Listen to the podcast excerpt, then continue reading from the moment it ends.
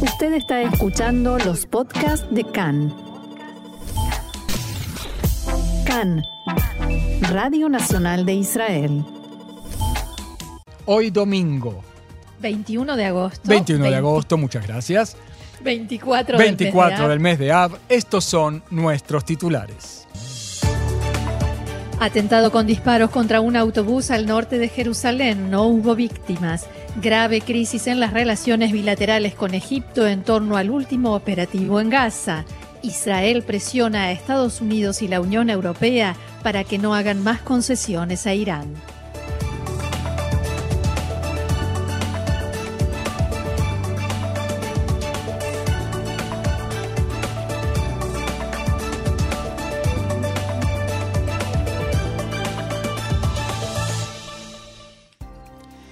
Ahora sí, entonces vamos al desarrollo de la información. En Binyamin, al norte de Jerusalén, terroristas dispararon contra un autobús de pasajeros que circulaba por la ruta 60.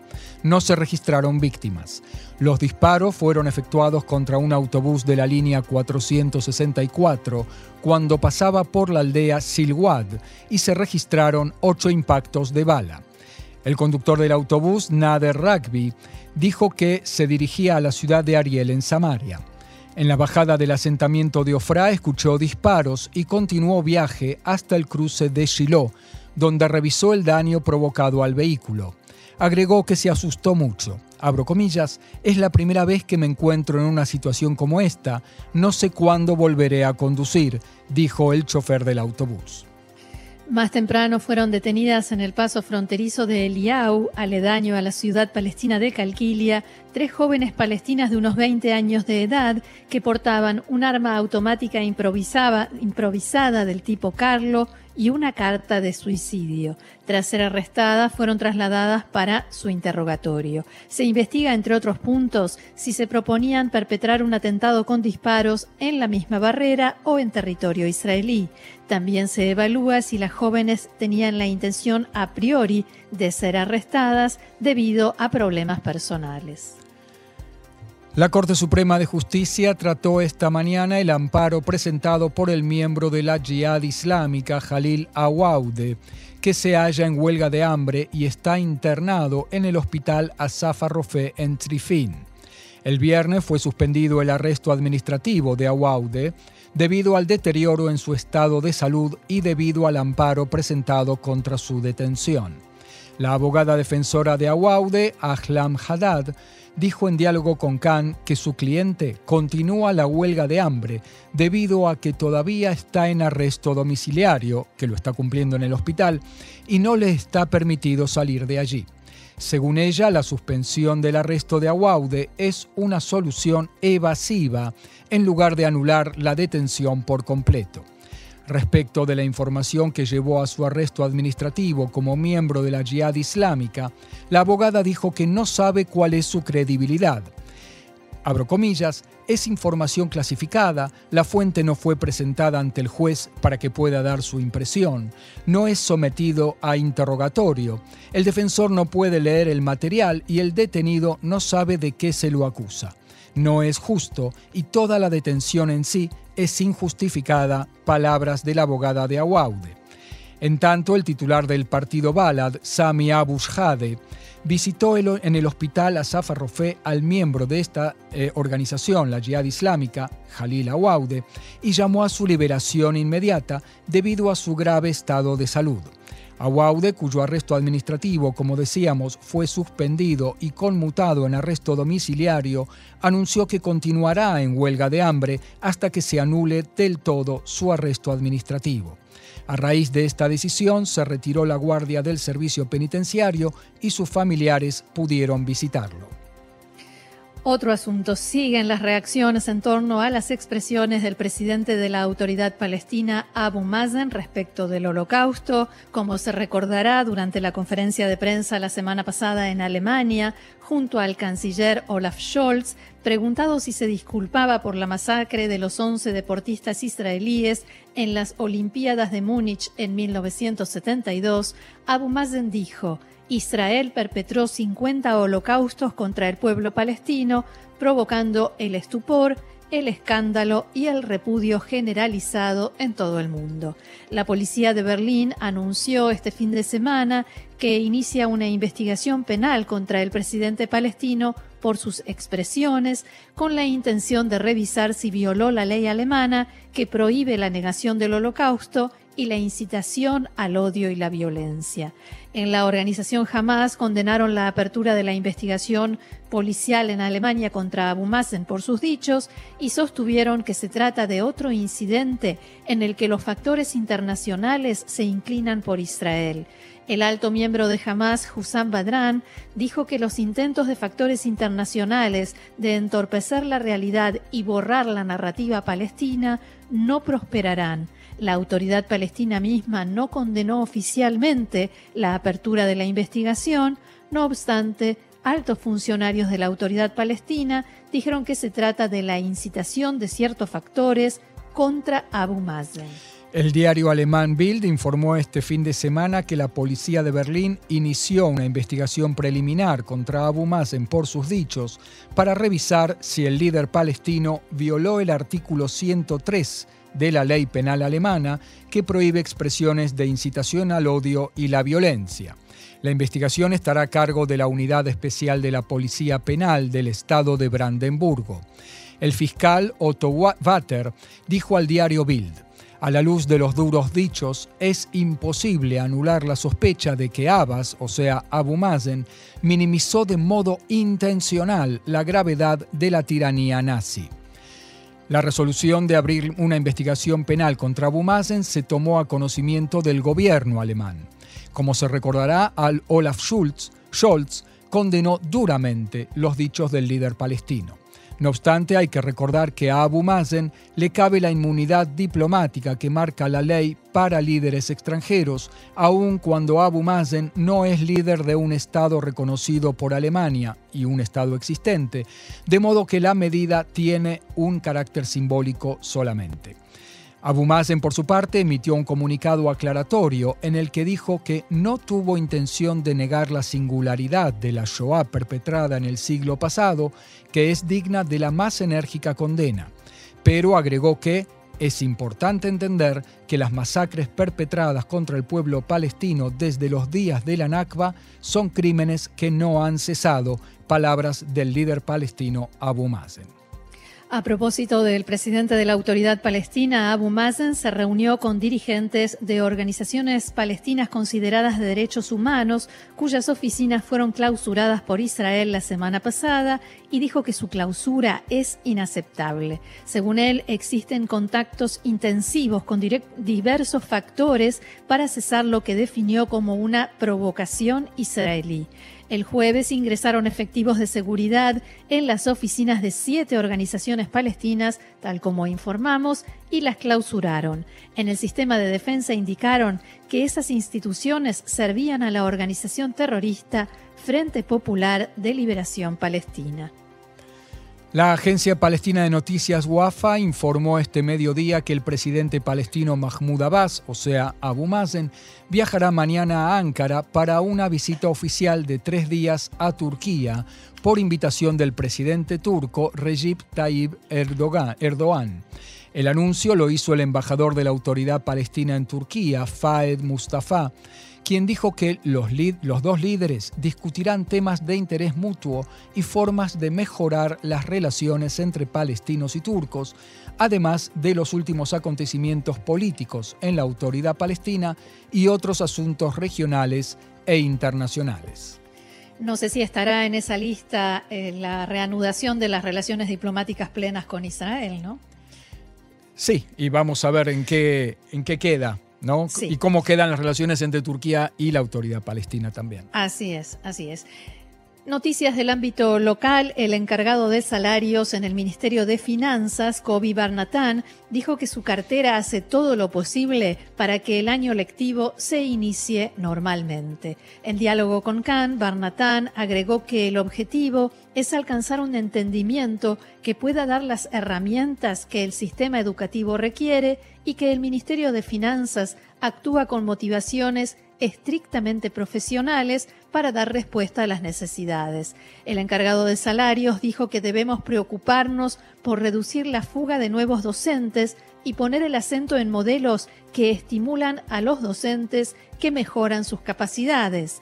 Abro comillas, hemos venido para hacer lo correcto por el bien del sistema, aun si las medidas son menos populares, dijo Barnatán. En tanto, a 11 días del inicio de las clases, las negociaciones entre el Ministerio de Finanzas y los docentes debían reanudarse este mediodía en Jerusalén y en este momento acaban de volver a iniciar una reunión antes se reunieron la directora general del Ministerio de Educación, Dalit Stauber, con el encargado de los salarios, Barnatán. Una fuente en finanzas acusó a la cartera de Educación de abandonar sus principios a cambio del apoyo del gremio docente y su voluntad de recompensar la antigüedad por sobre la excelencia. Por su parte, el Ministerio de Educación dice que desde el inicio de las negociaciones, la cartera de Finanzas invirtió más horas en hablar, con la prensa, o sea, el ministro Lieberman, en hablar con la prensa y elaborar comunicados que en negociar de modo franco con el gremio docente. En el fin de semana, altos funcionarios de finanzas criticaron duramente a la ministra de Educación, Ifat Shabitón, y dijeron que si el año lectivo no se inicia normalmente debido a la huelga docente, la culpa será de la ministra más que de la secretaria general del sindicato docente, Yafa Ben David. Y acá no hablamos de políticas y dichos y contradichos preelectorales, ¿no? No, no todo parecido con eh, campaña electoral. Ninguno, ninguno tiene en cuenta las elecciones. En tanto, el ministro de Finanzas, Avigdor Lieberman, advirtió que Israel se encuentra al borde de cimbronazos económicos sin precedentes.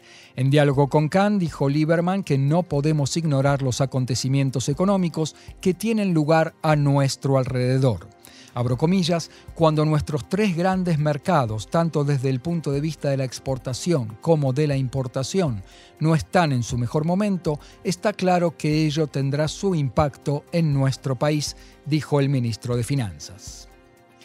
Hablamos ahora sí de política electoral, electoral dije, y la crisis en la lista árabe unificada. El titular de Balad, Sami Abushade, dijo que el Estado judío es el problema y no la solución, y que hoy en día no existe un candidato apropiado a primer ministro. Según él, los candidatos existentes no proponen poner fin a la ocupación y a las leyes racistas que discriminan a los palestinos. Abu Shade dijo que no existe diferencia sustancial entre el primer ministro Yair Lapid y el líder de la oposición, Benjamin Netanyahu, pues a ninguno de los dos les interesa la separación racista, según sus palabras.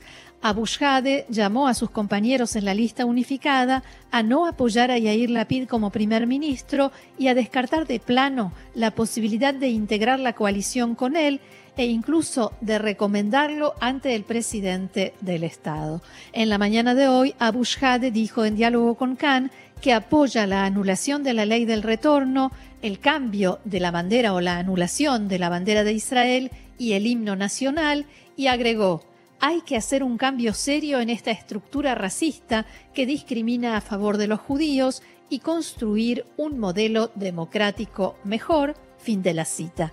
Poco después, el parlamentario Simha Rotman de Accionuta Datit solicitó responder a estos comentarios a través de Khan y dijo que el inciso 7A de la ley básica de la Knesset dice que él no puede ser, o sea, Abu Shade, no puede ser legislador.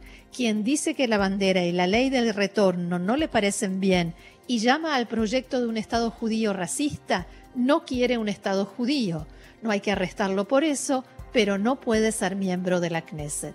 De todas maneras, Rothman dijo que no presentará un pedido de descalificación de Abu Shade y Balad y explicó, el problema no es él, sino los jueces de la Corte Suprema, que una y otra vez vieron estas expresiones, el apoyo manifiesto al terrorismo, la negación de la existencia del Estado y cada vez dijeron que está bien. El eh, comandante de la Guardia Revolucionaria de Irán, Hossein Salami, dijo que su reunión en Teherán con el líder de la Jihad Islámica Palestina, Ziad Nahale, trató sobre la disminución del poder de los sionistas, en sus palabras, en comparación con el pasado, y la confianza de los palestinos de que muy pronto volverán a ser dueños de su tierra. En una entrevista publicada en el sitio web del líder supremo de Irán, luego de la operación Amanecer, la reciente confrontación armada entre Israel y la Jihad Islámica Palestina, Salamí dijo que los, agregó que los palestinos en todas las regiones, incluidas Judea y Samaria, se están armando como parte de la lucha contra Israel y todos los factores, en todos los frentes, están unidos en su actividad contra Israel desde la festividad del Ramadán de este año. Salamí dijo que a pesar de las limitaciones tecnológicas, los palestinos lograron progresar y desarrollar armas avanzadas. Al mismo tiempo dijo que los cohetes y misiles de los palestinos y de Hezbollah no son suficientes y es necesario fortalecer también el combate por tierra. Parece que la realidad es un detalle que no le molesta demasiado, porque eso de que todos los factores estuvieron unidos en la lucha contra Israel es, de hecho, fácticamente no, no es cierto, porque jamás no participó. Empezando por el jamás, es lo que iba a decir, exacto. Bien, y a propósito de Irán, hablemos ahora de las negociaciones entre Irán y las potencias por el acuerdo nuclear.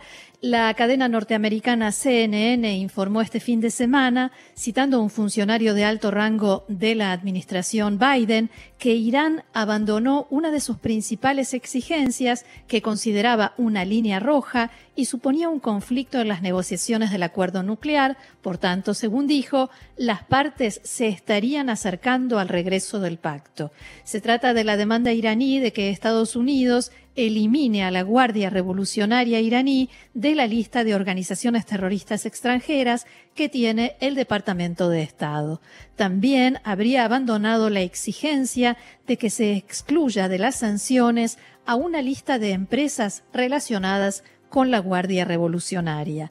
Según el funcionario contactado por el canal estadounidense, Teherán descarta esas exigencias de la versión actual del texto entonces, si estamos más cerca del acuerdo, es por eso. De todas formas, el funcionario indicó que, si bien un acuerdo ahora está más cerca que hace dos semanas, el resultado sigue siendo incierto, ya que quedan algunas brechas. El funcionario citado aseguró que Biden solamente aprobará un acuerdo que satisfaga los intereses de seguridad nacional de Estados Unidos, por eso el presidente ha sido firme y consistente en que no levantará la designación de terrorismo de la Guardia Revolucionaria de la República Islámica. Y durante todo el fin de semana se informó sobre las presiones de Israel a Estados Unidos para que no haga más concesiones a Irán. Fuentes diplomáticas israelíes dijeron este fin de semana que el primer ministro Yair Lapid hizo llegar a la Casa Blanca un mensaje según el cual el borrador de acuerdo que la Unión Europea, como coordinador de las negociaciones, le hizo llegar a Irán y al que el gobierno de Teherán ya respondió, no coincide con las líneas rojas que el presidente Biden se comprometió a respetar. Durante este fin de semana, Marcelo, varios medios, eh, empezando por el sitio Axios, el sitio estadounidense, mm, comentaban que el mensaje de la PID se produce debido a que en Israel, entre las autoridades israelíes, hay una sensación de que el presidente Biden y los funcionarios de alto rango de la Casa Blanca no son completamente conscientes de las concesiones que se incluyeron en ese borrador que la Unión Europea le entregó a Irán y que por medio de estos mensajes que se están transmitiendo tanto por canales discretos y más silenciosos como también públicamente, Israel intenta influir en las discusiones internas en la Casa Blanca, que son críticas definitorias eh, que se llevan a cabo en estos días en el gobierno norteamericano respecto de la posibilidad de regresar al acuerdo nuclear y en ese caso bajo qué condiciones y cuándo. Así es. En la mañana de hoy, un funcionario israelí de alto rango le dijo a Khan que el gobierno norteamericano todavía no ha tomado una decisión final, o sea, definitiva, con aprobación del presidente, respecto del acuerdo nuclear.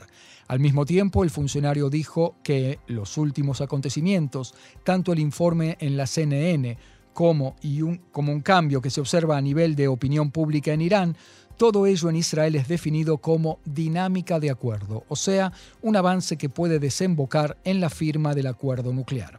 Ahora en Israel dicen que hay probabilidades moderadas de que se firme el pacto, hasta hace poco decían que eran casi nulas. El portavoz del Departamento de Estado dijo ayer que Estados Unidos no tiene intención de hacer concesiones sobre parte de las exigencias iraníes y lo que estipula la propuesta de acuerdo presentada por la Unión Europea.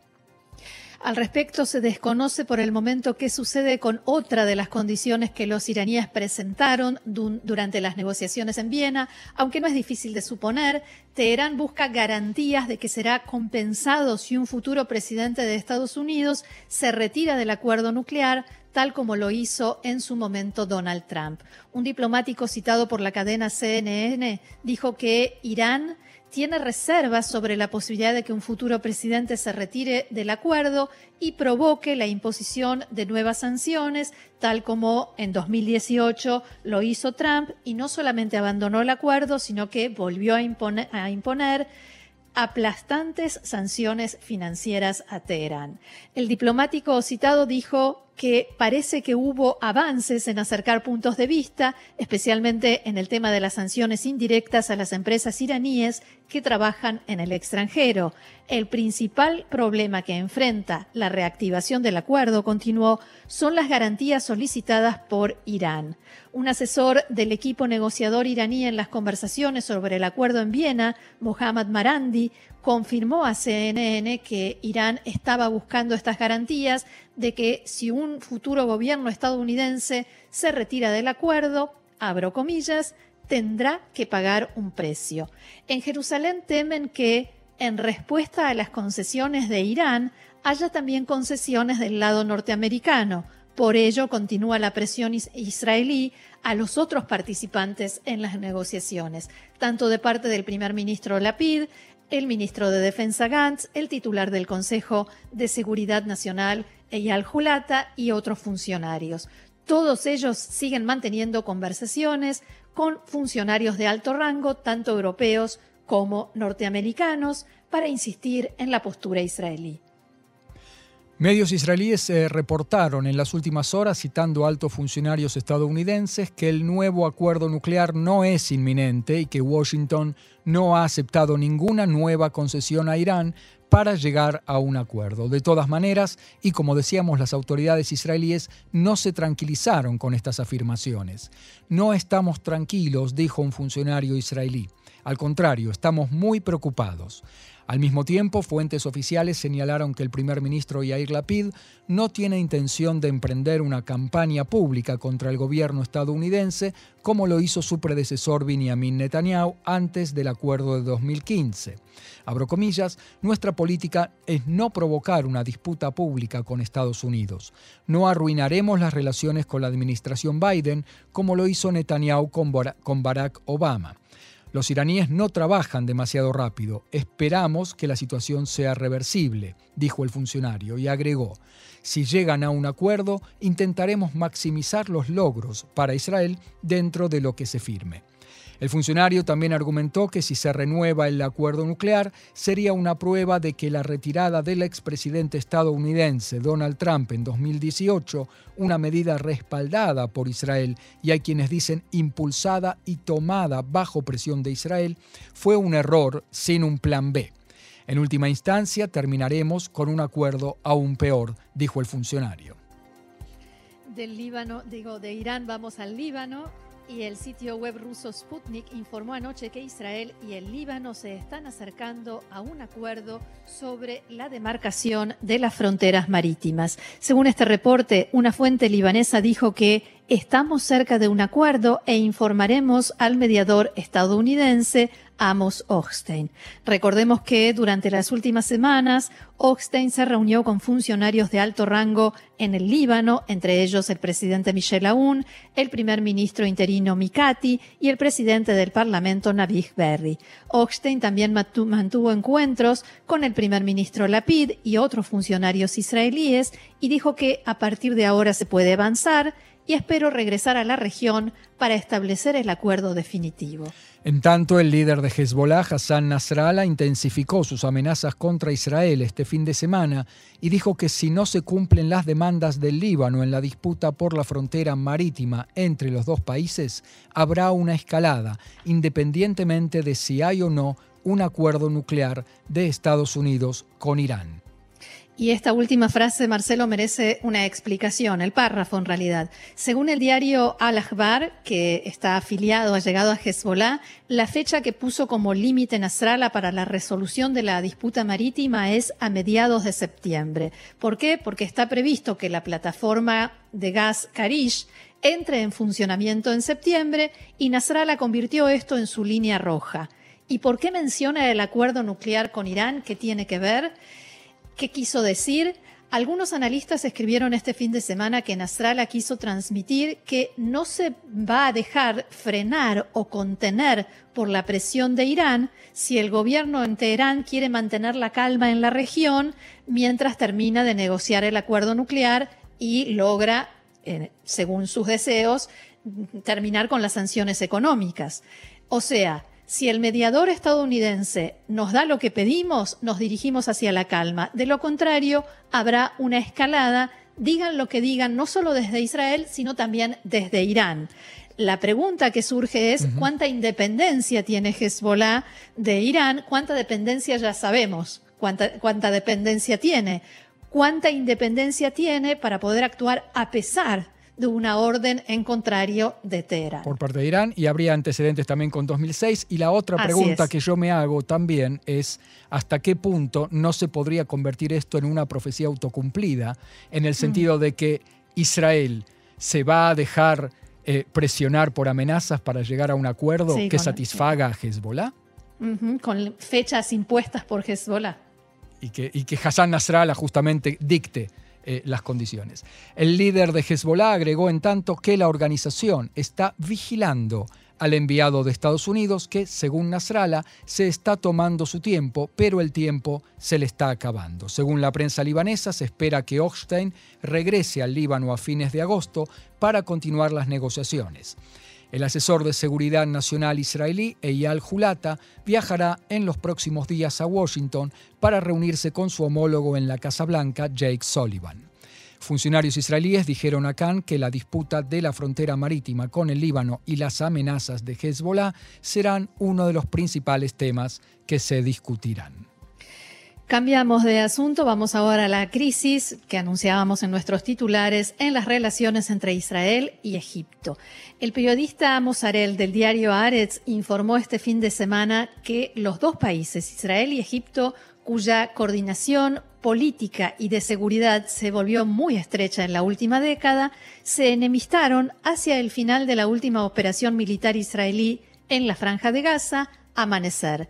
Egipto, recordemos, fue el principal mediador entre Israel y la Jihad Islámica y Hamas y fue quien finalmente logró el alto el fuego. Sin embargo, por el camino y sobre todo después de que se alcanzaba el acuerdo indirecto, parece que Israel consiguió, abro comillas, pisarle los callos a Egipto en palabras del autor del artículo. Ponerlos nerviosos. Sí, ponerlos nerviosos o tocarles un punto débil, o no, sensible, no débil. El alto del fuego entró en vigor el domingo 7 de agosto, alrededor de la medianoche. La noche siguiente, el primer ministro Yair Lapid habló por teléfono con el presidente egipcio Abdel Fattah al-Sisi y en un comunicado de la oficina de, de Lapid se dijo que agradeció al presidente por su actividad y esfuerzo para lograr el alto el fuego y que Assisi planteó el tema palestino. Roxana, al fin y al cabo, Assisi y el primer ministro de turno israelí siempre están hablando. La pregunta es, ¿cuál fue el problema? ¿Qué fue lo nuevo aquí en esta comunicación? Lo nuevo fue una parte de la comunicación que en realidad no se informó en su momento. Según los egipcios, Assisi le pidió a Lapid que moderase las actividades de Tzal en la margen occidental en el periodo siguiente, días, semanas siguientes, para no reavivar el conflicto con la Jihad en la franja de Gaza. Y recordemos que el enfrentamiento entre Israel y la Jihad comenzó exactamente una semana antes, después de que Israel arrestara al principal líder de la organización, el jeque Bassem al-Saadi, en Jenin. Y en respuesta, la Jihad amenazó eh, con venganza. Pero mientras Assisi hablaba con Lapid, ya estaba a punto de iniciarse otra operación. El Shin Bet, Tzal y la unidad de, de, lucha contra el terrorismo Yamam estaban a punto de arrestar a Ibrahim al-Nabulsi en Nablus. Nabulsi se resistió al arresto, hubo un fuerte intercambio de fuego con los efectivos israelíes y resultó muerto, también dos palestinos más y decenas de heridos. Lo sucedido después, Aretz lo describe textualmente de la siguiente manera. Los egipcios se enojaron muchísimo. Resultó que esperaban que la conversación entre el presidente y el primer ministro se tradujera en una directiva formal a Tzal, pero no fue así. El incidente de Nablus fue interpretado por ellos como un dedo en el ojo al presidente. Además, parece que no se distribuyó ningún reporte formal de la conversación entre Lapid y Assisi a otras oficinas y autoridades de alto nivel en Israel, por lo cual no estaban al tanto en absoluto. La pregunta es si se enojaron solamente por eso, ¿no? Podrían haberse enojado solo por eso, pero no. De acuerdo con este informe, el enojo egipcio ya había empezado, en realidad había empezado a gestarse unos días antes, en los días previos a la operación, cuando los terroristas de la Jihad ya estaban preparados para ejecutar la venganza e Israel, como sabemos, había cerrado las carreteras de la zona aledaña a la franja. Los hombres del jefe de inteligencia egipcia, el general Abbas Kamel, esperaban que Israel les diera más tiempo para calmar los ánimos e incluso tratar de evitar la escalada que vino después, pero el viernes 5 de agosto se produjo la ofensiva israelí. Lapid y Gantz autorizaron la operación para matar al comandante de la Jihad en el norte de la franja de Gaza, Taisir Jabari, en horas de la tarde, una vez que tuvieron la información de inteligencia eh, necesaria y que se dio la orden de iniciar el operativo. La noche siguiente, mientras los egipcios afirmaban que estaban cerca de un acuerdo de alto, de alto el fuego, Israel también mató al homólogo de Jabari, pero en el sur de la franja de Gaza, Khaled Mansour. Siempre, según este informe, el enojo de los egipcios y la falta de comunicación entre los dos países ya provocó daños en la coordinación de seguridad cotidiana, ya a esta altura.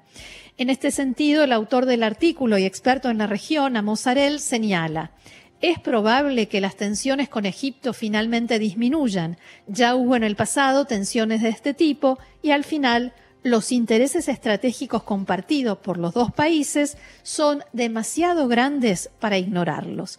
De todas maneras, fuentes oficiales involucradas en el tema dijeron a Khan que la situación entre Israel y Egipto ha llegado a un punto tan grave que ya puede definirse como desconexión, incomunicación entre los dos países. También dijeron que los egipcios incluso tomaron medidas en forma activa para mostrar a Israel hasta dónde llega la gravedad del conflicto. Roxana, te puedo sumar que desde el despacho del primer ministro Lapid hicieron llegar a Khan la misma respuesta que enviaron este fin de semana al diario Aretz. Abro comillas Israel valora y agradece la ayuda egipcia para finalizar la operación militar y el primer ministro Lapid se lo agradeció en forma directa al presidente Assisi. Sin embargo, Israel actúa y actuará en base a sus intereses de seguridad. A propósito del operativo Amanecer, este fin de semana el comandante en jefe de Tzal, Aviv Kojavi, dijo que durante los días de confrontación armada, Israel atacó un tercer país y esto, Marcelo, rebotó en los medios árabes de una manera impresionante. A ver, Kojavi dijo que la operación en Gaza demostró capacidades operativas, ofensivas y defensivas. Inicio cita. Al mismo tiempo hubo una ola de arrestos en Judea y Samaria, que es uno de los lugares más complicados, un ataque en un tercer país, y todo este tiempo hubo una defensa de 360 grados de nuestras fronteras. Fin de la cita. A partir de esta declaración, medios árabes publicaron este fin de semana especulaciones acerca de a qué tercer país se refería Kojavi. Varios medios indicaron que podría tratarse de un ataque contra las milicias hutíes en Yemen, respaldadas y financiadas por Irán. De acuerdo con el sitio Middle, East Eye, el ojo del Medio Oriente, varios medios de comunicación informaron que se produjo una explosión en un campamento en Sanaa, la capital yemení, el 7 de agosto y que, como consecuencia, resultaron muertos al menos seis agentes iraníes y libaneses. De acuerdo con la cadena Al Arabia, el campamento estaba dirigido por los rebeldes hutíes respaldados por Irán, decenas de los cuales murieron en la explosión. Según los informes, también desencadenó una segunda explosión en, en un almacén de municiones cercano. Los reportes iniciales habían atribuido la explosión a un mal funcionamiento durante la instalación de un lanzador de misiles balísticos.